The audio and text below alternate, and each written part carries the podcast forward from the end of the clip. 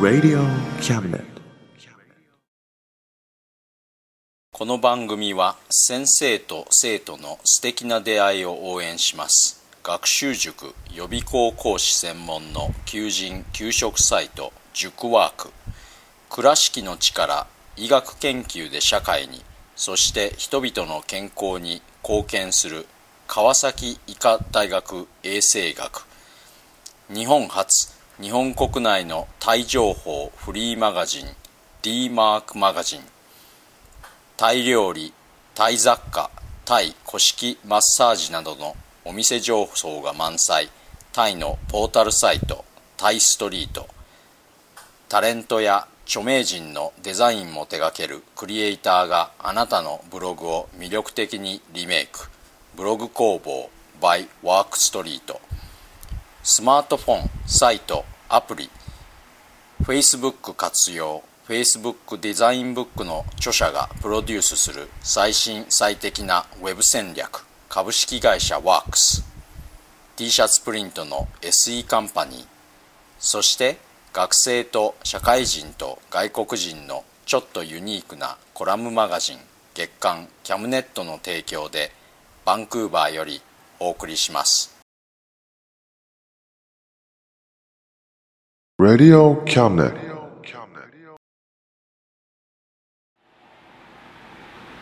どうも田口です冬休みから休日の雨の降らない日に定期的に走るようになってバンクーバーって思ったより晴天が多いなと実感するようになりました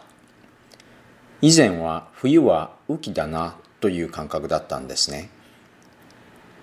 僕が走っているのはダウンタウンの隣に位置するスタンレーパークという海に囲まれた半島です。全部で9キロの海岸線を50分くらいかけてゆっくり走ります。まず最初にヨットハーバーが見れてその次にダウンタウンの高層ビル群ダウンタウンの外れにあるクルーズボートの停泊所。赤い巨大クレーンが立ち並ぶコンテナ船の停泊所。そしてそこを通り過ぎると対岸の向こう側に切り立っている雪山。3つあってそれらを1つずつ眺めていく感じになります。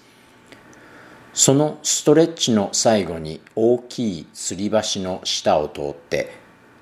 その後は太平洋に続く広大な海がドーンという感じで眼前に広がってその開放感を味わいながら最後のストレッチを走るという感じです。こうして実際に言葉にしてみるとめくるめくという感じですが実際にそういう感じですね。バンクーバーに来られる時は走られる方だったらぜひシューズをお持ちくださいませ。走られない方も散歩道ジョギングレーンと並行して自転車レーンもあるので自転車で一周というのも気持ちいいと思います。僕は2回くらいしたことがありますがすごく気持ちいいです。えー、今月も皆様からのお便りから田口さんの「A Day in the Life」をポッドキャストで聞いています。落ち着いた心地いい声で寝る前に重宝しています。いつか訪れたいバンクーバー今回も触れてくださっていた寒い札幌から応援しています。SS さん北海道江別市の、えー、会社員の方ですね。これは江別市って呼んでいいんですかね。えー、ありがとうございます。北海道の旅は実は5年くらい前に父のキャンピングカーに乗って父と一緒に北海道中を走るという旅行だったんですが札幌では確か帰りに2泊しました。確かというのがどういう工程だったのかあまり覚えていないんですね。ただすすきのの寿司三昧でお寿司を食べたのと札幌駅の近くのつぶあんというラーメン屋さんでラーメンを食べたのがどちらも晩ご飯だったので2泊したような気がするんですね。札幌良さそうな街ですね。SS さんが羨ましいです。えー、東京都世田谷区その他の、えー、あさん。ゴッド。うんゴッド。神。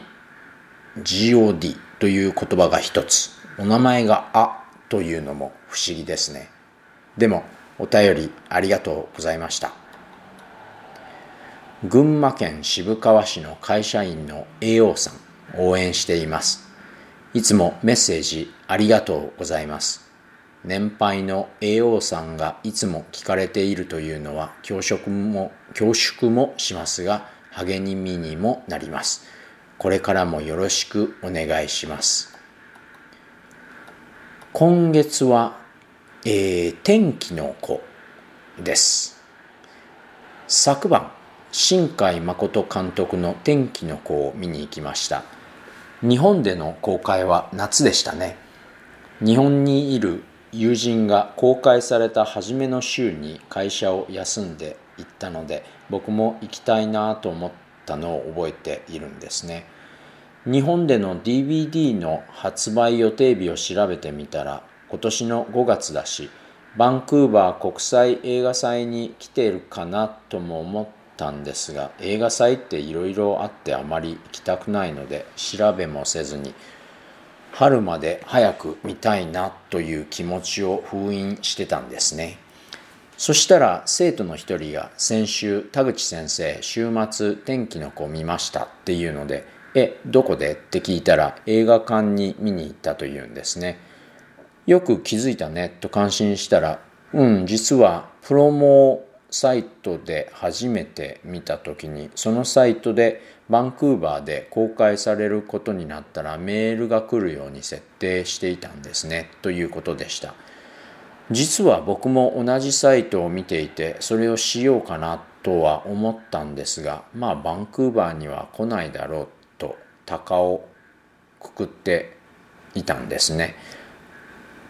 バンクーバーには来ないだろうと思っていたくらいだから果たして今週も引き続き上映されているかなと心配ではあったんですが、えー、心配はいりませんでした。いやバンクーバーというところは他の北米の都市もそうかもしれませんが映画スケジュールが週ごとに決まって客入りが悪い映画はすぐに打ち切りになるんですね。君の名はを見てよかったなと思った人たちは多分天気の子を見に行かれたんじゃないかと思いますがそれっていうのは2000万人近くの人たちなのでまあ相当な数ですよね。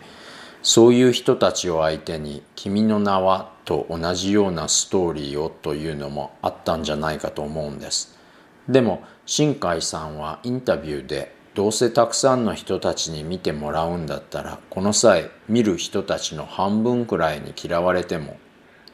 描きたいことを描きたいというようなことを言われていました。そのインタビューを夏に見た時にはただふーんという感じで物語の内容からして最近また加熱している環境問題に対する問題提起かなと考えていたんですね。で見終わってみて確かにそういうことに対する問題提起はありましたが僕からするとヒロインの14歳の女の子が生活のためでなために風俗でお金を稼がなければならない状況とかいった。あまりスポットの当てられない子どもの貧困問題というのが印象に残りました。こう書いてみたらそういえばビジュアル的にも「君の名は」なんかであったちょっとおしゃれな東京というのは身を潜めて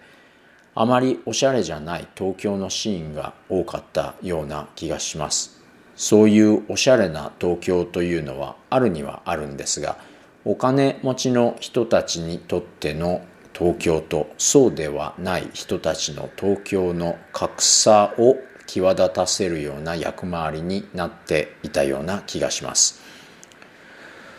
ところで日本の子どもの貧困率は6人に1人だという話です。カナダは5人に1人ですのでだいたい同じくらいかなという感じで捉えていいのかなと思います僕は今は結構裕福な学校区の教師をしていて生徒さんたちの中にはポルシェを自分で運転して通学しているような人もいたりするので子どもの貧困問題とかいうのはピンとこないんじゃないかと思います。でも5人に1人というのは5人に1人はどれだけ勉強ができてもまず大学進学というのはないと思うんですね。大学って生活費を抜きにして学費が100万円近くかかるんですが生活費もままならない人たちが100万円も費やして大学には進学しないんじゃないでしょうか。えー、この100万円というのはところで1年年間かかるお金ですね。日本では6人に1人ですが女の子なんかの学生は生活費と学費を稼ぐのに風俗で働いている人たちって結構普通に多いらしいです。まあ男の子たちも風俗で働けないことはありませんが需要は低いんじゃないですかね。新海さんが天気の子で疑問に思っていることを共有したいと考えたのは格差問題と子どもの貧困問題じゃないかなと僕は考えているんですがただそれらの問題っていうのを指摘しただけじゃないというのが新海さんの真骨頂じゃないかなと思います。僕自身に関して言えば映画のエンドクレジットが終わると同時に思わず「新海すげえな」とつぶやきました何がすごいってやっぱりそういう格差問題や子どもの貧困問題をもろに受けている14歳の子どもが文句の一つも言わずにあるがままの人生を引き受けてそこから本当に大切なものは何なのかを見極めているというのを描ききっているところがですね。描ききっているというのはつまり映画を見ていて僕たちはそういう14歳のヒロインに単なる憐憫とか同情ではなくて同胞としてエールを送らされるまでになっちゃうんですね。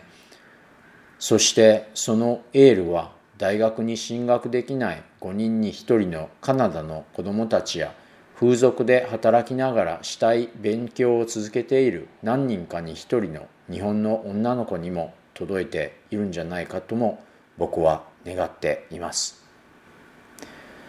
今月も最後までお付き合いいただきありがとうございました。もうすぐ春ですね。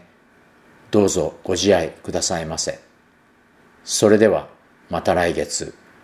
お元気で。Radio Cabinet.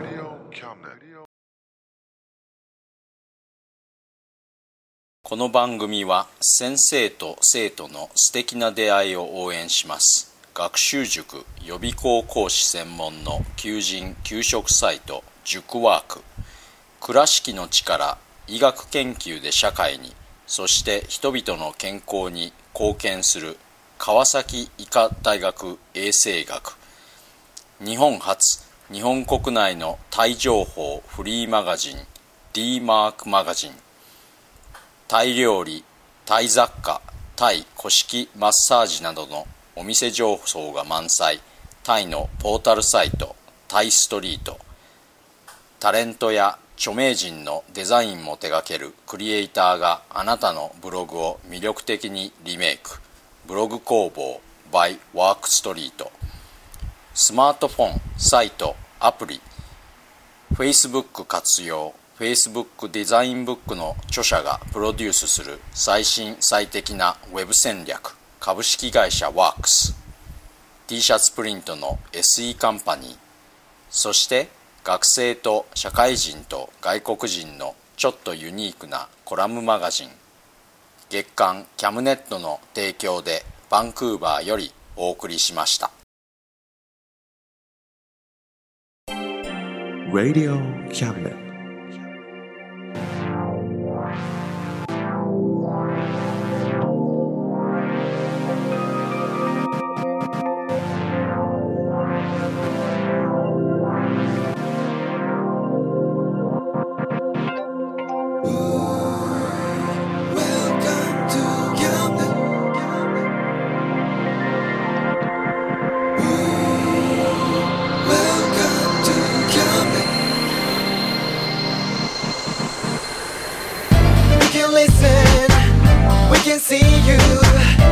you know, baby, you've got too many choices.